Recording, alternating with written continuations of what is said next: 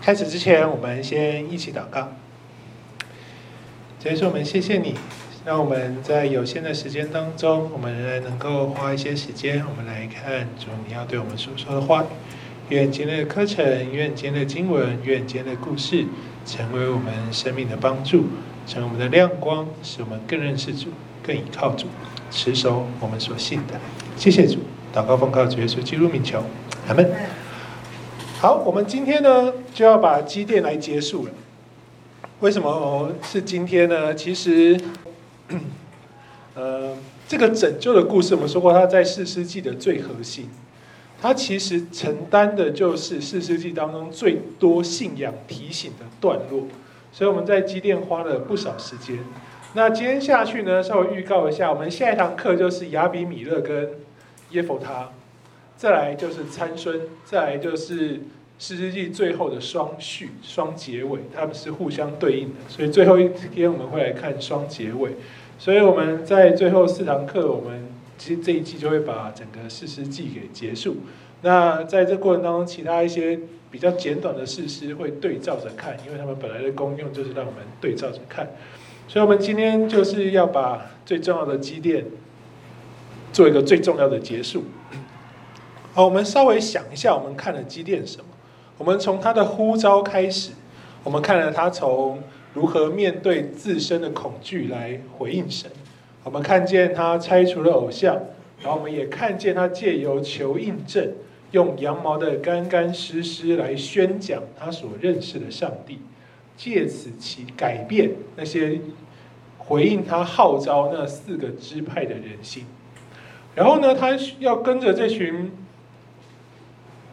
群体这群门徒一起被神装备，所以神两次让他们面对恐惧的试炼，经历从三万两千人变成三百人这段刻苦铭心的侍奉旅程。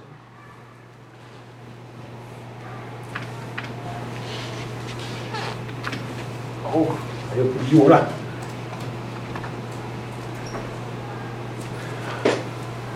好，我们前一堂课。花了不少的时间在解释喝水的故事，我们就是要帮助弟兄姐妹扭转过往的刻板印象啊！我们要看见神借由试炼，让决志跟随他的人可以面对自己的恐惧，能够完全倚靠神。因此呢，所谓的试炼跟磨难，最重要的不是经由这个帮助你或筛选你，让你成为能力强大、王勇敢不怕死的精英。而是要帮助你的心里面筛掉你的疑惑，可以完全的倚靠神，能够毫无迟疑与恐惧的行出神的吩咐。这是喝水这个试炼的目的。意思就是，当你经过这样子的过程，你在服侍的过程当中，你就充满着那个出人意外的完全交托跟投入的喜乐。这样的人才能在神一切的神机大能当中看见神的作为。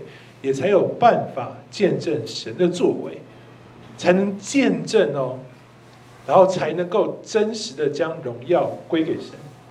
是否拥有这个啊？哦，是否拥有这个心智的差异呢？其实也就会体现在人的信仰应用上啊。黄字是一种，白字是一种。我相信神，我们其实都会这样讲哦。你仔细看看哦，没有太多差别的感觉，但是实际上差蛮多的哦。我相信神，神就帮助我，他会使我变得不一样，他让我有大能大力，成为这个大能的勇士，然后我就可以开始成就荣耀的作为，向人见证我所信的神。我们其实会跟人家鼓励说：“你看，你要依靠神，神赐力量给你啊。”可另外一种。按照我们刚刚所说，喝水的目的是我相信神，神的确也让我变得不一样。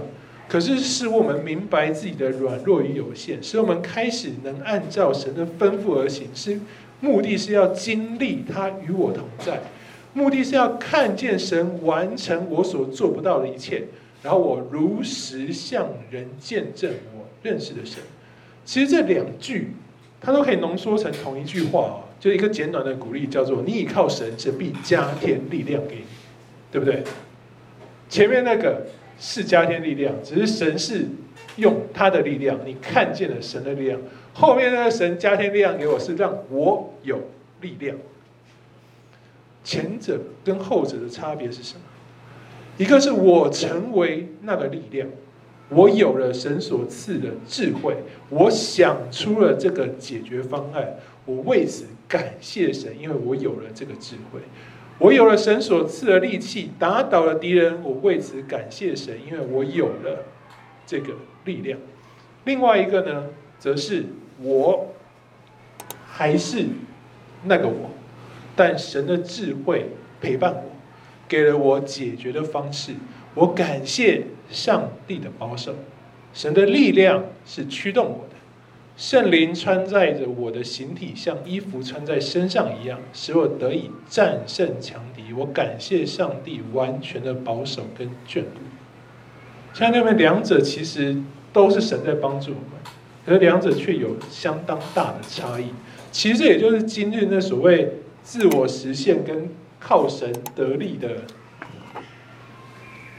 那个议题相当混淆的根源啊。那么两者最大的差别是什么？就专注在能力跟成就上，它很容易让我们变成说：我有没有这个能力？我达成了什么成就？焦点是我，而不是上帝。此时心中多半你很难让神在你的生命居首位。我们讲起来好像差不多，但实际它在我们心中，其实它呈现的是上帝在我们生命中的排序。我们专注，我得到了那个我以前没有的能力，是我的了，还是其实是还是神在做工？我还是那个我，只是我更认识我自己，我同时也更认识神。当然，我必须说，我们都会成长，我们会进步，神会给我们相对的恩赐跟能力。可是这两者其实不冲突的点在于，你是否把上帝摆在你生命中的首位？神的力量驱动我。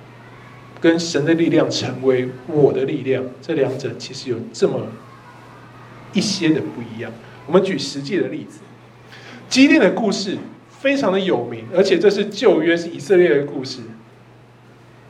把基甸的做法呢，你可以很认真的研究，真的有一批人是这样子做的，以色列的人，他在四世纪他读出一段很棒的做法，他说：“我可以。”定位成这要筛选训练出属神精英的做法，这就是当今以色列的观点哦。在以色列所使用的士兵手册，也就是你成为他的士兵的话，在他的特种部队的训练手册里头，基甸的故事是一个经典教材，是真的在他们的训练手册里头。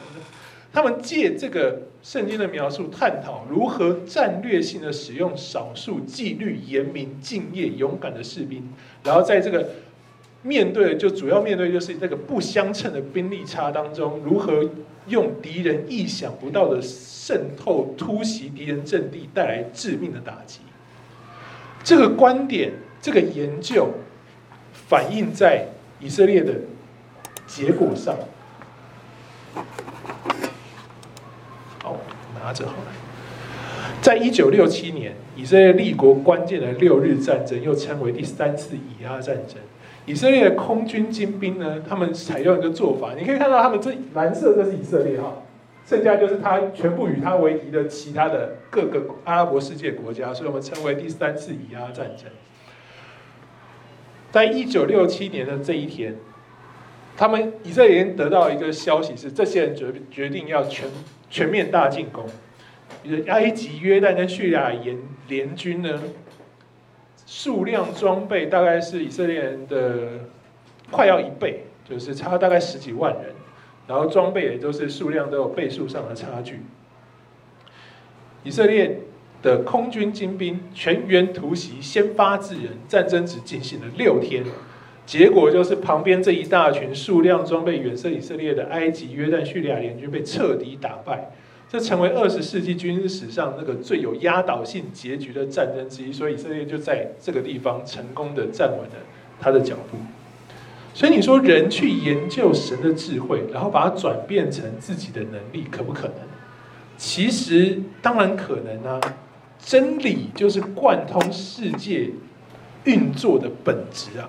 人去研究跟学习神的作为，在神的怜悯跟恩待下，当然会有成功的果效，就像现在这样子。但这当中神的存在是在什么程度？以色列人会说：“哦，对，你看我的圣经多棒，我的神多棒，我研究他，你看我照他基甸给我们的启示做，我们得到了决定性的胜利。”这是从神的存在就看人想要分配多少占比给神。我们当然可以在这过程当中，在他的口中情真意志的说：“我一切荣耀归于上帝。”这其实不难呐、啊，我一直要说很简单。后头的撒母耳记有一个人叫做扫罗，他就是这这个做法此道高手啊。他做什么事情，他都可以把话讲得漂漂亮亮的，把荣耀归给上帝。下面的人就觉得：“哦，你你是很敬畏神的王。”可是我们都知道他的结果。所以，真正四世纪要告诉我们，并不是上帝让基甸变成了一个所谓杰出的军事战术家，而是真正要让我们看见的是基甸如何经历神那不可思议的带领，以至于他完全相信依靠神。第七章的经文非常的清楚，不是基甸在主导一切，他。神跟他说：“跟随你的太多，我不能把米甸交在他们手中，免得以色列向我自夸，是我自己的手救了我。”所以整个关键呢，真的不是因为人变少了而显示了耶和华的强大。事实上，我们看见整个战役的经文描述，就刚刚大家所读的，真正的答案是，只有这三百人经过拣选、挑选、试炼的三百人，有资格来见证耶和华施行奇事。只有这三百位忠实的战地记者，会百分百的承认这是神在耶斯列平原作战，而不是回去吹嘘自己在战场是如何以一挡千、轻松写意，如同逛大安森林公园一样。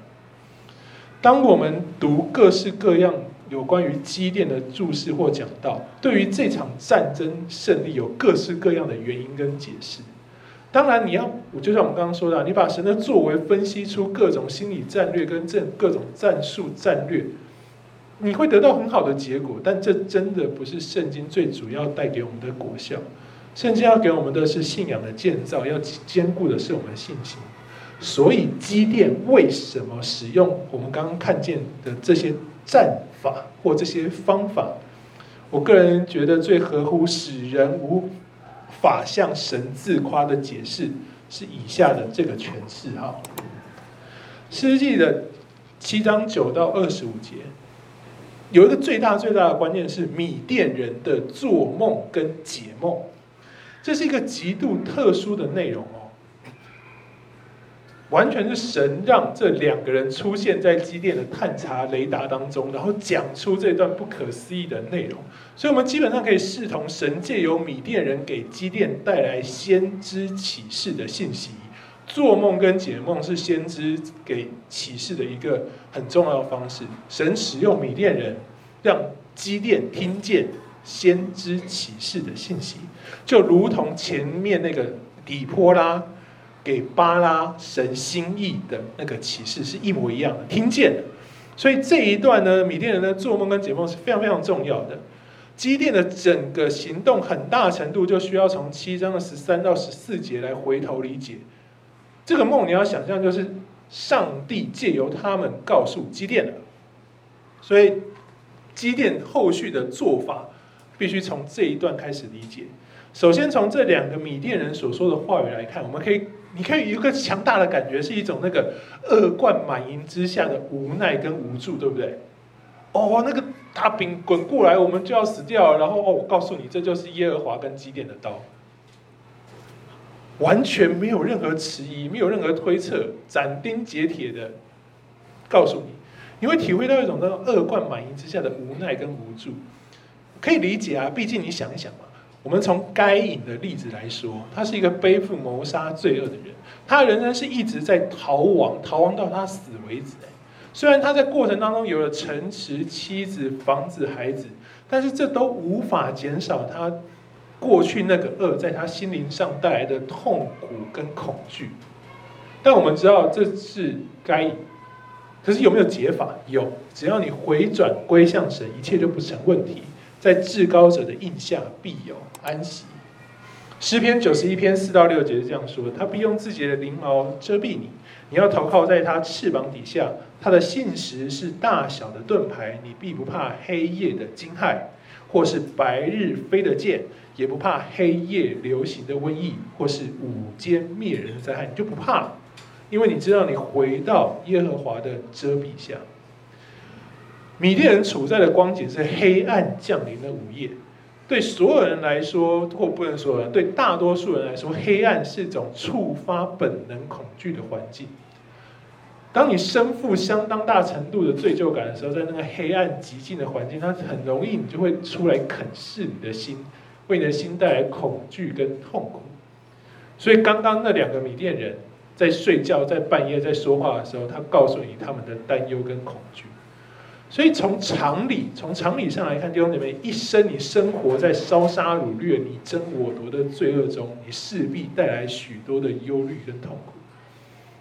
那最终之乐可以有一个麻痹、麻醉的效果，可它麻醉失效以后带来的那个反扑反噬，就是更大的痛苦跟恐惧，会给你带，会给人带来许许多多的折磨和内疚。觉得我所作所为的报应是什么？要面对那个超乎世界的神。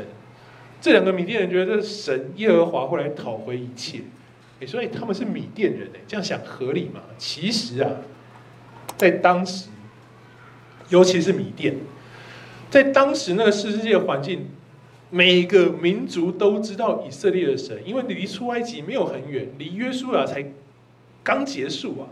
那一切什么耶利哥城倒下来啊，日头不落于地，通通都是真的啊！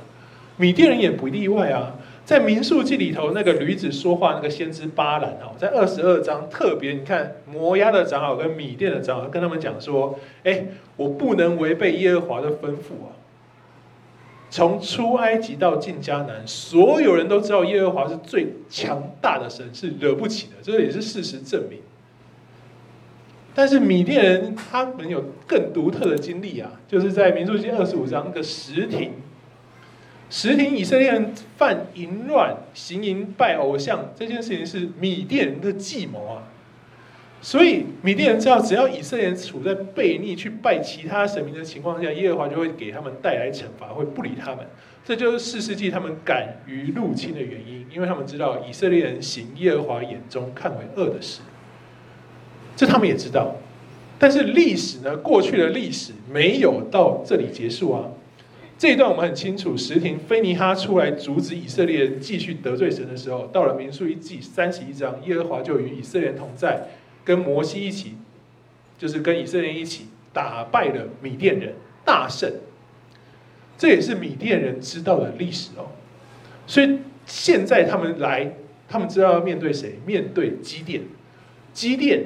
他前面我们所描述他做什么事情，除偶像，对不对？是不是就跟非尼哈阻止以色列人在实体继续行淫乱得罪耶和华是一样的意思？对这群米甸人来说，基甸就像当时的非尼哈。那这件事情做完，下一步过去的历史是三十一章，耶和华就与以色列同在，大败米甸。所以米甸人在这个时刻，在四世纪第八章的时刻，第七章第八章的时刻，也害怕过去那个历史终将重演，让这段战役成为以色列上帝对他们的打击跟审判。所以仔细看哦，他们觉得我现在可能要面对过去打败我们祖先的耶和华了。在他们担忧的时候。突然有人吹起号角，你看经文的话，可以先吹号。号角类乐器的分贝数呢，可以达到一百零六到一百一十分贝，只要你会吹的话。你要怎么想象？就是大概号，你就在比如说你去那个花博公园，你站在那里，飞机从你头上飞过去，那个等级大概就是一百分贝到一百一十分贝。人如果超过到一百六十分贝，就是可以摧毁你听力的等级哈。好，你知道，就是他们那时候吹号，大概就可以有这样一百分贝上下的威力。然后他们在耶斯列平原是米甸人扎营，基甸他们是在山上哦，所以你就想象那是一个山谷平原。你在那里吹号，三百支号角，一百分贝加上回音，哇，回音那环绕音效加成哈，吹号成为一股相当巨大的声响，然后这个大声响伴随着什么？他们怎么吹号？吹完以后做什么事情？你刚刚看经文，把罐子怎么样？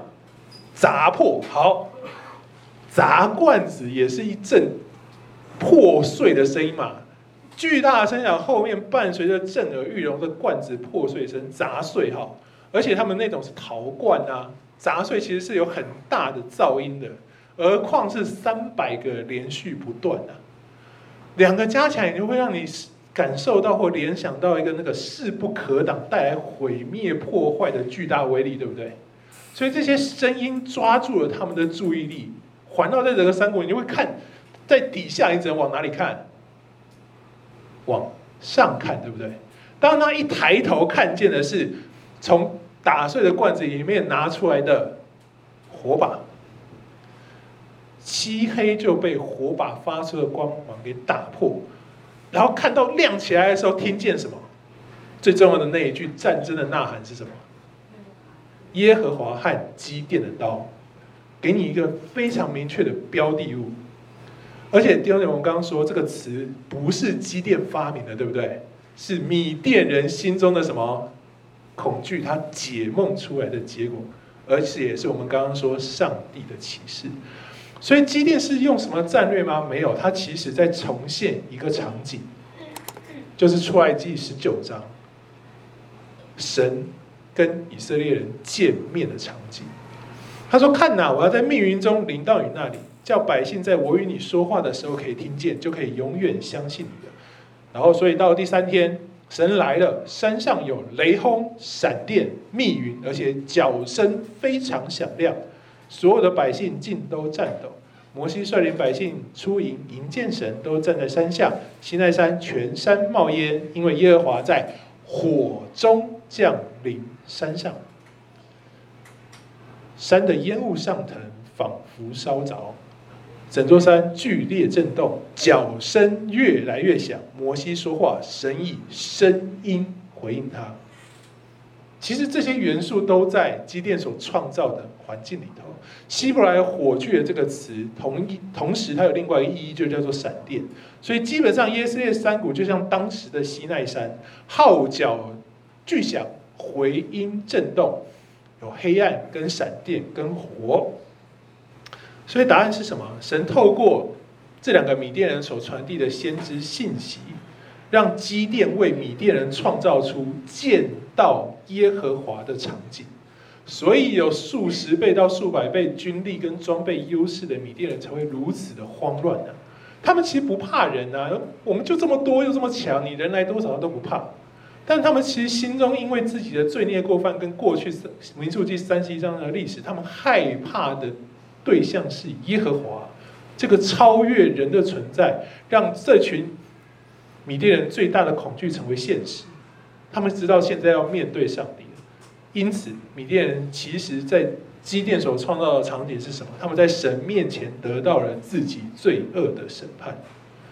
经文告诉我们，上帝使整个营地的人用自己的剑互相攻击，用自己的剑杀死自己。对不对？这是上帝施行审判的方式之一哦。就像约拿单和他的仆从两个人到了非利士军营，非利士人也是开始自相残杀一样。神使用以色列的手除灭罪恶，这是常有的事情。同时，神也会使敌人自食恶果。诗篇七章十一第七篇十一到十六节这样说的：神是公义的审判者，又是天天向恶人发怒的神。若有人不回头，他的刀必磨快，弓必上弦。预备妥当，他也预备了致死的兵器。他所射的是火箭，这指的就是神会使用以色列或使用人去除灭罪恶。第二个是看哪，恶人怀邪恶，养毒害，生虚假。他掘了坑，挖得太深，竟掉在自己所挖的陷阱里。他的毒害必回到自己头上，他的残暴必落在自己脑袋上。这就是米甸人面对神、迎接神审审判的时候。这一次他们所得到的结果，神在此审判了过往米甸人所累积的罪恶，用这样的方式使他们自己的残暴落在自己的脑袋上，他们过去所做的事、所挖的坑，他们自己跌下去。所以基甸在整个环节，你想象就差不多，他就像这出戏的特效总监呐、他是去呈现出这个画面，他没有做什么，他呈现出过往西奈山神降临的那个画面。所以第八章其实真的不是什么精心挑选的军事策略，基甸神要基甸让米甸人去。面对他，事实就是面对一位上帝，远比面对三百万或三千万以色列士兵还可怕得多。然后这三百人，他们成为什么？在场见证上帝审判的战地记者。然后他们如实传递了这个见证。这群人，耶和华使他们用刀自相残杀。所以，亲爱的弟兄姐妹，为什么要花时间再讲一下这一段呢？是因为。基甸的故事啊，老实说，我真的说啊，这这充满了各种理解偏误啊。我们先来看这一段，比如说这一段我们也很熟啊。通常我们只因为八章二十七节的描述，以基甸所造的以弗得成为基甸和他全家的圈套，和本番网罗，网罗就是圈套，总之就是一个陷阱的意思。所以我们就觉得，哦，OK，这件事情一定有问题，基甸你错了。可是，这个其实是一个过度引申的结论哦，让基甸好像做什么都错了。我们读这边哦，你看你最后，你看你做了以福德成为大家网络，所以他好像做很多事情都错哦。生小孩，小孩好像生太多了哦，七十个太多，也很奇怪啊。生养众多这句话，我们现在不时会拿出来提醒年轻人啊，所以说等等反照。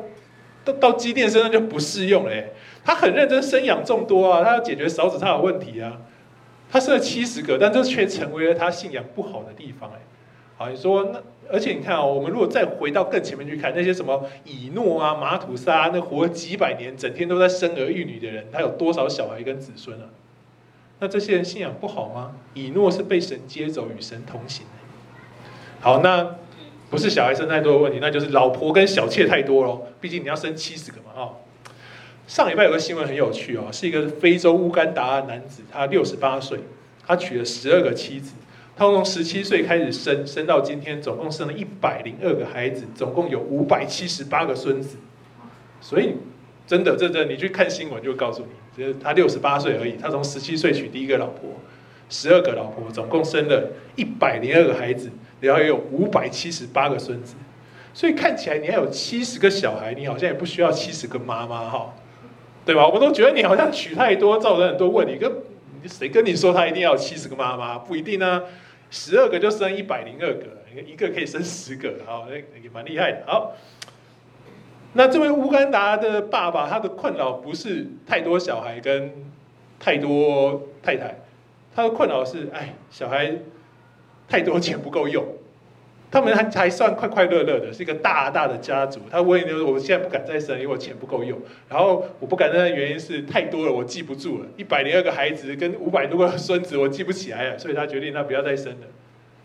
所以没有任何不好啦，至少我们没有听到任何人批判这位乌干达的爸爸是罪恶嘛。这个新闻新闻出来以后，我们只是觉得哇，嗯，这是世界的奇人异事。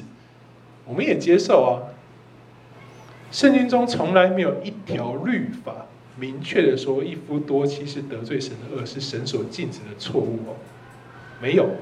如果这样的话，那我们要怎么解释亚伯拉罕啊？所以你用这个理由说基甸的信仰有问题，其实经文的支持跟证据是非常非常薄弱的。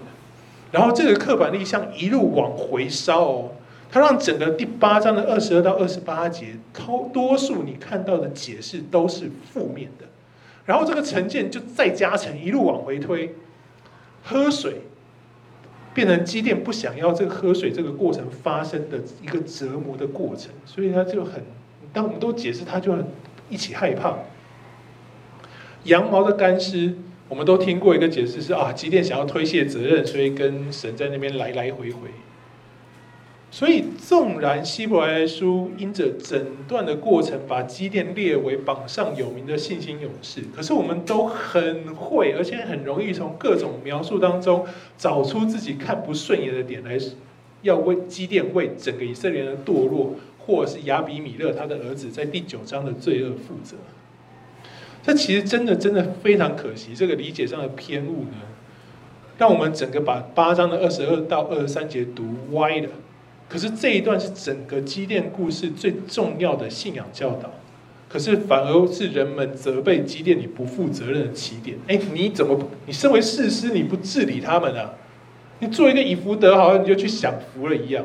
我们好像都听过这样的说法，但其实真正的是在八章的二十二到二十三节，基甸在这个段落向上帝向人展示了他对神的忠诚。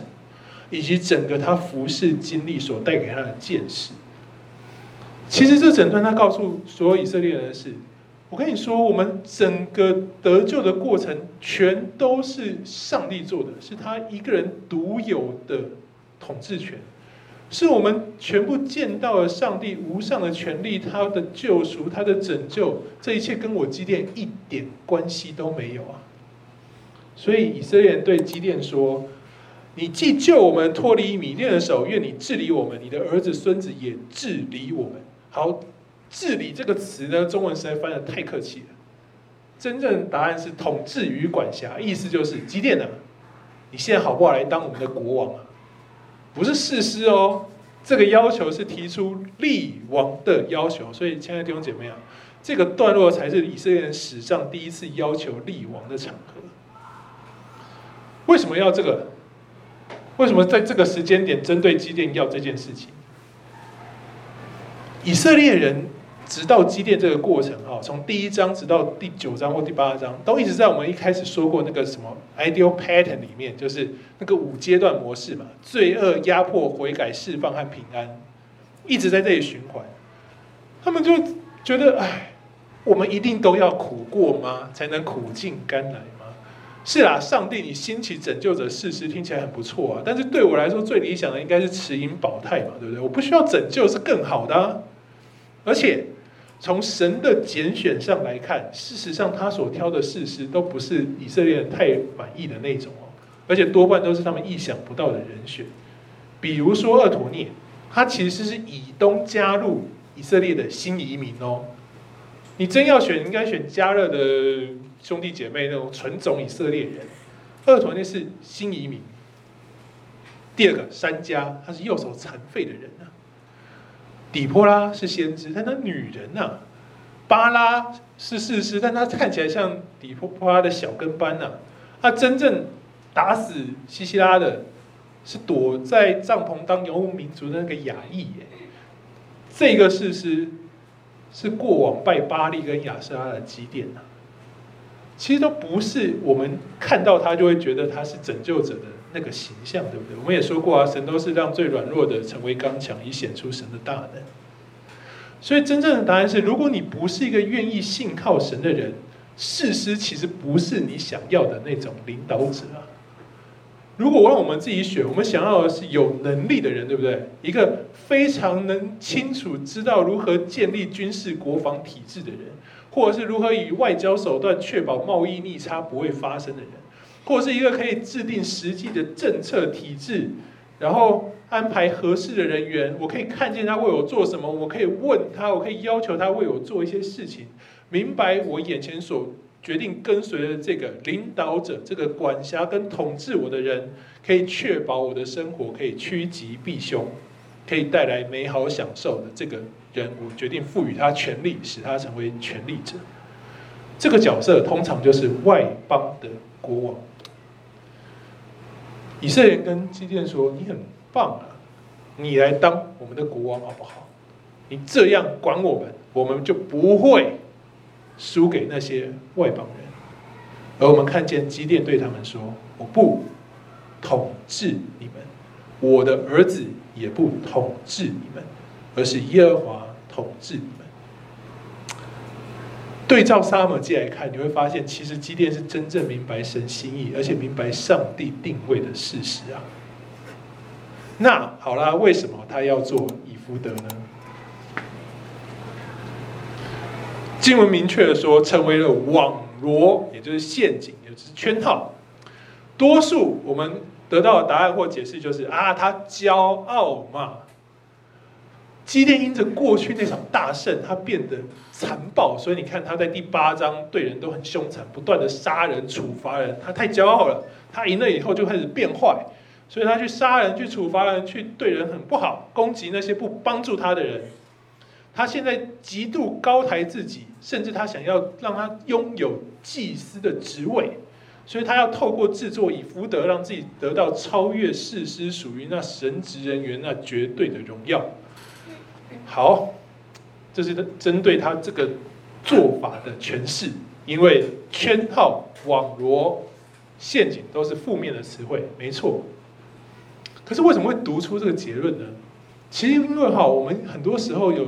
大多数读经，有时候我们会出现一种那个所谓找战犯的文化，我们会很关注。OK，这段经文到底造成堕落的关键是什么？所以我们要找出一个阻止我们自己堕落的关键啊！当我们找出来，我们学会之后，就代表我们比过去的他们好。的确，这这当然是需要的，也是我们读经很重要的一个理解。可是这很容易，你过度的时候，就会变成一种傲慢的批判。兄弟们，的确啦，是积淀当事师的过程，我们看见结果是以色列只有四十年的太平，然后呢，他们又回去行耶和华看为恶的事情，我们觉得这是积淀你造成。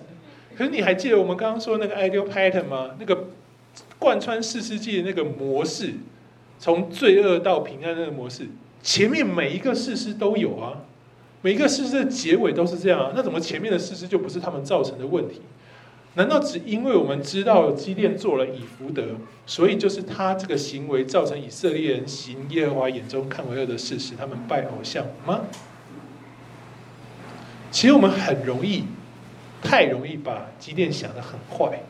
可是我们如果像我们这几次走的，我们仔细这样回头看看六七八章，把我们自己放回去，我们真的能够比基甸更好、更有信心、更顺服吗？或许可以，或许不一定。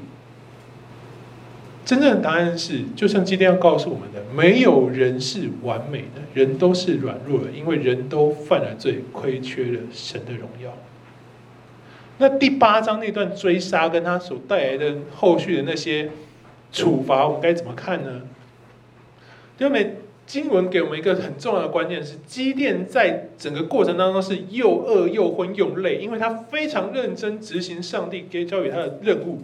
要除灭造成了全地痛苦灾难的米甸人，那他所遇到的这些哥书人呢，其实也是被米甸人欺压的族群哦。然后他去跟他要食物，这边跟他说什么？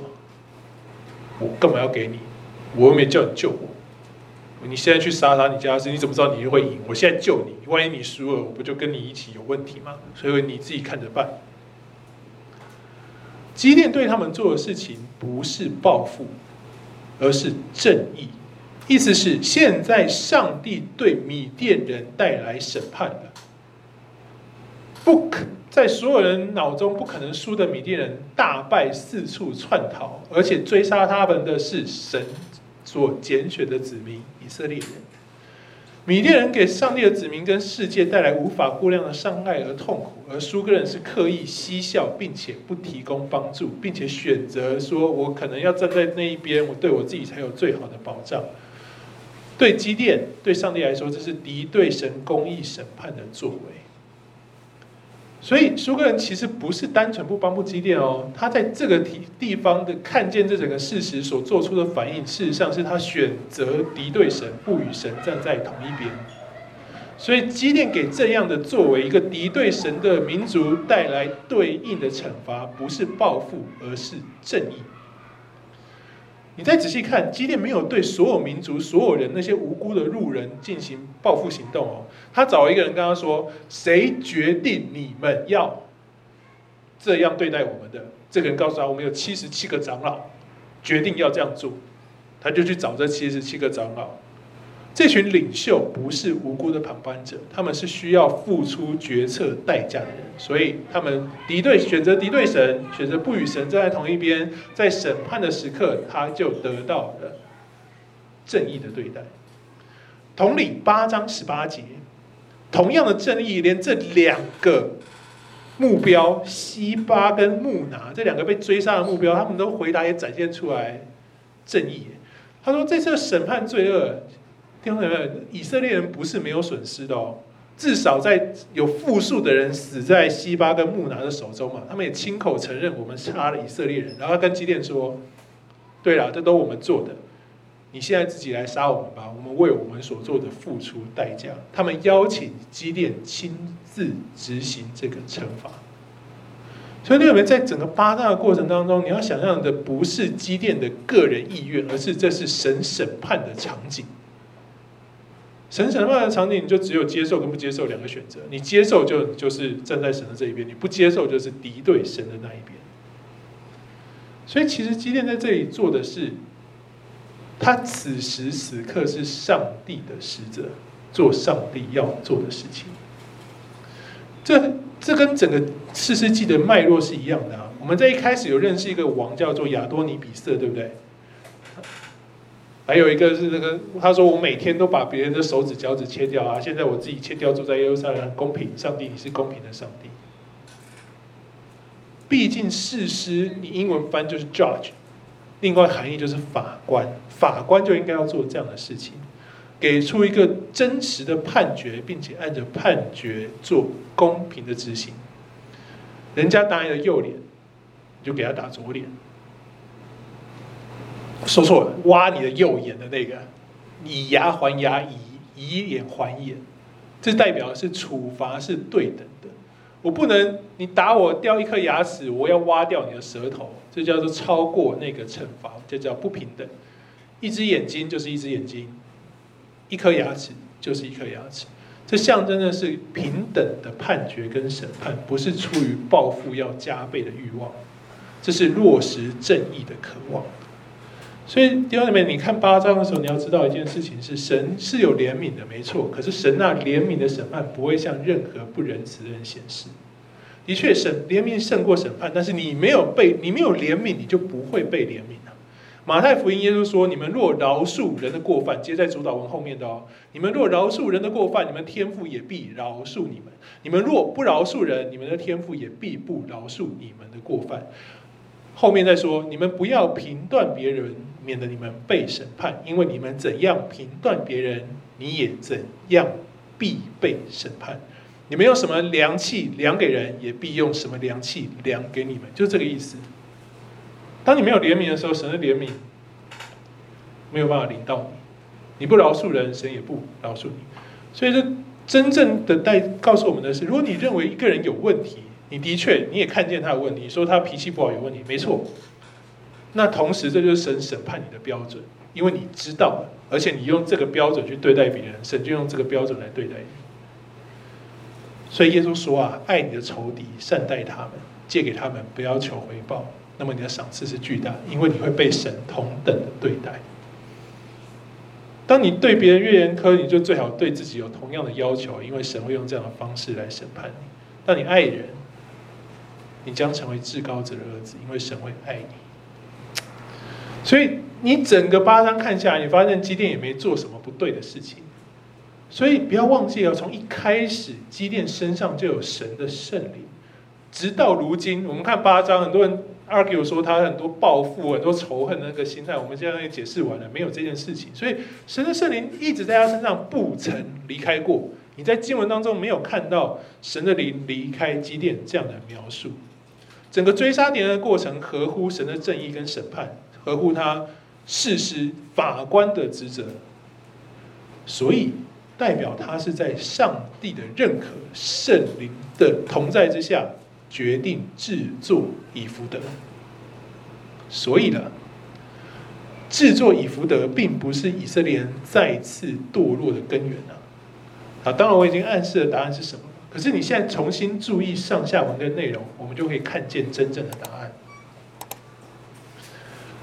二十七节是这样写的，他说：“基甸以此造了一个以弗得，设立在他的本城而否拉。好，这是一个段落。全以色列就在这里拜这以弗得行营，这就成了基甸和他全家的圈套。他做好放在我的城里面，我的就放在他的家里头。全以色列人就开始拜这个东西行营，是在什么时间点开始的？在整段这段过程当中，有两个同样的关键字叫行营，一个出现在二十七节，一个出现在三十三节。那弟兄姐妹，三十三节是什么光景？基甸还活着吗？死了，没错。你再配合看二十八节，你就会发现二十七节的尾巴是一个跳跃性的未来结论。他说基甸还在的日子，就是还活着的时候，这地太平四十年，也就是基甸至少多活了四十年嘛。所以这地太平四十年，他一死，三十三节我们看见以色列人怎么样？行营拜什么？巴力以及以弗得，对不对？所以你这样看下来的时候，你不是基甸做了这件事情叫他们来拜，而是基甸做完之后，等他死了，管不住这些以色列人之后，他们决定拜巴力跟拜以弗得啊。行营就是这个相同关键字的时刻，全以色列在基甸死了以后，就开始拜以弗得，同时拜巴力。拜以弗得的意思就是把上帝偶像化。这就是他们在基甸死后决定要背离神，那行营行耶和华眼中看为是的恶的事的阶段，所以他们现在想要什么？我都要，我同时拜上帝。那我现在怎么拜上帝呢？我就用机电所制过去所制作这个伟人所制作的伟大物件来当做上帝的代表，就像亚伦闹一只金牛犊出来一样的意思。好，所以这是基这是基甸跟以弗得的关系。跟以色列行营是两件事。那那一句二十七节，成为他跟他全家的网罗该怎么看呢？弟兄姊妹，你注意看哦，是做以弗得这件事情，成为基甸和他全家的网罗圈套，不是以色列人拜以弗得，成为全以色列人的网罗圈套，对不对？两者有没有差别？有，基甸。成为他家圈套、陷阱跟网罗，是他做以弗得这件事情做，后面其他人拜，有没有绝对的因果关系？但是有连结，对不对？你基甸没有做，他就不会拜。好，可是基甸是做出来要让他们拜的吗？重点就是这个喽。经文说的是基甸做了以弗得这件事情，成为一个圈套，一个未来害基甸全家掉进去的陷阱。也就是基甸做以弗得这件事情，陷阱跟圈套意思就是不是当下的刀杀死你嘛，是等你走到了你会掉下去，你走到了会被圈起来，这叫圈套跟网罗跟陷阱，是你走到了会掉进去，是未来的。基甸今天做以福德这件事情，在四十年后未来成为了他家的网罗跟圈套，这个未来害了基甸全家是什么时刻？就是第九章我们今天所看的。基甸因此被灭门呐，他的六十九个亲生儿子被他的另外一个儿子亚比米勒给杀了。所以此时，哎，你还不要太快说做以弗得这件事情就是坏事哦。我们刚刚讲神的灵还在他身上哦，所以这句话到底该怎么看，非常非常重要。做以弗得成为了基甸家的网罗跟圈套是对的，可是你要如何理解跟诠释这句话？就是关键，基甸因着什么原因做以弗得？这个东西叫做以弗得。大祭司的以弗得是这个穿在这儿，好，这绢带啊、胸牌啊、宝石啊，这个在出埃及记你都会知道。大祭司的以弗得在这个你会看得很清楚，它是三层的，它象征的是一个由内而外的帐幕，意思就是它是会幕的缩小版。人，你其他的人除了立位人之外，所有的以色列人，你不能靠近圣所，你不可以进去，你不知道至圣所是什么样子。所以正常普通其他支派人至圣所的内容你是永远看不到的。但是你看得到大祭司，因为他会走出来。所以大祭司身上所穿的以弗得，就是象征圣所在他身上的象征，也就是神与他同在的代表。出埃及二十七到二十八章，我们看见他整个做法跟配色、内容物完全跟做会幕是一模一样，只是大小的差别。会幕在以色列人当中就是神同在、持续领导的象征。以弗得穿在大祭司身上的象征就是我是神所使用的器皿。神的能力复辟着我，我按照神的吩咐，依照神的心意行事为人，服侍他，这就是大祭司的身份。所以基甸做以弗得是想要让他的子民知道：你看，我觉得我可以成为王，我有能力，我有东西，我有智慧，都不是啊。真正使我可以做到这件事情，是我有这个以弗得，我有神与我同在。是神在保守引领他的子民，人是透过透过求问跟跟随与神同工，这就是大祭司的角色，也是基甸在刚刚我们所看所有经文里面，他为我们呈现出他所侍奉的样子。基甸要以色列人看到以弗得，就想到是上帝控制我们、带领我们的，所以你应该要像穿着以弗得一样，把自己交给上帝，让以弗得来带领我们行事为人啊。不要看穿着以弗得的人，大祭司以弗得是光彩夺目的哦。他这个做的还没有那个，是金线金丝，然后当时所有最华丽的编织的染料，然后会发光贵重的宝石通在身上。也就是你看到这个人，你会先被他身上这一件极为贵重华丽的以弗得给吸引，然后才看到这个人。也就是你先看到上帝。才看到人。基甸要他们说的是：你不要以为我真的是有能力当王的那个人。你要知道，我是一个穿戴以弗得被神所使使用的器皿而已。即便是在他整个服侍的过程，从呼召到试炼，到他真正去见证上帝的审判，这一切成为他人生当中最深刻的体悟跟感受的时候，他知道这一切是亏缺中的荣耀。就是他胸口的这个以弗得，他是亏缺的，世人都犯了罪，亏缺了神的荣耀。他穿戴着以弗得，所以他才行出了上帝的荣耀。所以他做这件事情。弟兄姐妹，整个四世纪的循环，我们都非常清楚。当人以色列一被拯救的时候，他们就立刻去过安逸的生活，生于忧患，死于安乐。他们就立刻行营背逆神，是他们的选择啊，跟领袖决定怎么启示他们无关，对不对？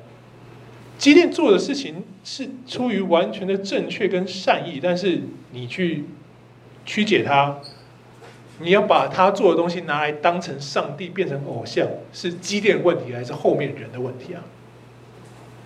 所以基甸没有。他的服饰没有脱离这个标准模式，他还是尽可能成为神所拣选的士师，中心的传递上帝的信息。但是他没有办法控制那些听他信息的人。所以当士师当基甸死后，那个影响力跟控制力失去的时候，人又回到了比他们父职辈更腐败的路上。所以真正的答案是：地方怎么样？基甸没有因以弗得陷入偶像崇拜。他的另外一个名字叫耶路巴力啊，这是他用他的行为在神面前赢得的名字，因为他除偶像，他讨厌偶像崇拜，他冒着生命危险摧毁巴力跟亚舍拉的祭坛，所以他是耶路巴力。真正的耶路巴力就应该要用八章的二十二到二十七节回答以色列人的这样要求：我不可以当你们王，他拒绝成为王，而且他说我的儿子也没有一个不准当王。不可以当王，所以你可以看到九章，你看见的是他七十个儿子几乎是一个以议会形态共同协助以色列的体制哦，不是王，是七十个一起在帮助他们，所以亚比米勒一杀杀七十个，就除掉议会的概念。基甸明白真正万有的掌权者是耶和华，但是这不是以色列人想要的事情。我们刚刚说了，他要。一个王来统治他们，我们要跟外邦一样，我们想要持盈保泰，我们不想要再有什么拯救者来救我们，我们要很强、很棒、很好，我们要一个完全可以由自己掌控的人生。他们要一个能够提供与事实这种充满未知生活形态截然不同的选择，所以他们要外邦人的王。其实，而且为什么就会想要学外邦人呢？弟兄姐妹，其实你想一想哈，就你的公司要找那种新的总经理，然后总是会有人一种倾向，叫做哎呀，我们自己这里不行啊，外面的人才可以带来真正的改变跟成长。然后空降部队专业人士有强大过去学经历成就的，才会帮我们做到。我们都有一种倾向，认为这些外面的人知道一些我们不知道的事情，因为我们自己对彼此的认识都是彼此的软弱跟不足，我们这个了解非常深，所以我们不太相信凭我们自己这些人可以从内部带来改变，我们都期待外面外来的和尚会念经这样子。所以立王其实就从这个时刻开始，以色列此时开始的想望。撒母耳记上八章四到九节，就整个就是过程啊。撒母耳明确的说：“我不喜欢你们这样讲，你们不应该说立一个王至于我们。”上帝跟他说：“哎呀，你哦，他早就是这样，就是从这里开始的。他不是厌弃你，他们是厌弃我，不要我做他们的王。自从我领他们出埃及的日子到如今，他们离弃我，侍奉别神，就从就像现在，像他们从前所做的一切事，就是这个时刻。”现在他们也照样向你做，所以你这样读的时候，你对撒母耳这一段你就会更深体会，他不是第一个面对，所以叫做照样向你做。真正第一个是基甸，基甸说我不要，上帝也让他成功了。结果以色列人学乖了吗？没有，再提上帝这就是说，好啦，现在你只管听从他们，那个你是撒母，不过要严厉警告他们，告诉他们将来王会用什么方式管辖他们，最终。以色列在这一次的立王，他们想要的王，也就是他们想立的王，跟上帝决定要给他们国王是两件事情哦。他们想要立的王，神给他们的，他们第一个国王名叫扫罗。扫罗在希伯来语的意思是“你要求的”，也就是 “you act for it”，也就是扫罗的名意思就是你要求我做的，给你，就叫扫罗。所以扫罗的名字很有趣，是上帝说你要我给你吗？你的王叫扫罗。这是你们要的，所以他要做出那样的王，其实不意外哈。所以那里面满满的借口，就是为了达成人的目标。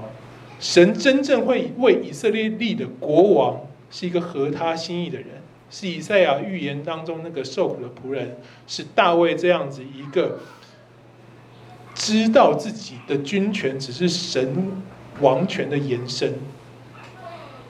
知道所有一切是为着耶稣基督那个真正的国王要来到世界上，这是神要为人所立的王，人自己所要立的王都是扫罗，神要给我们的王是仆人，是来舍己，是来救赎拯救的耶稣基督，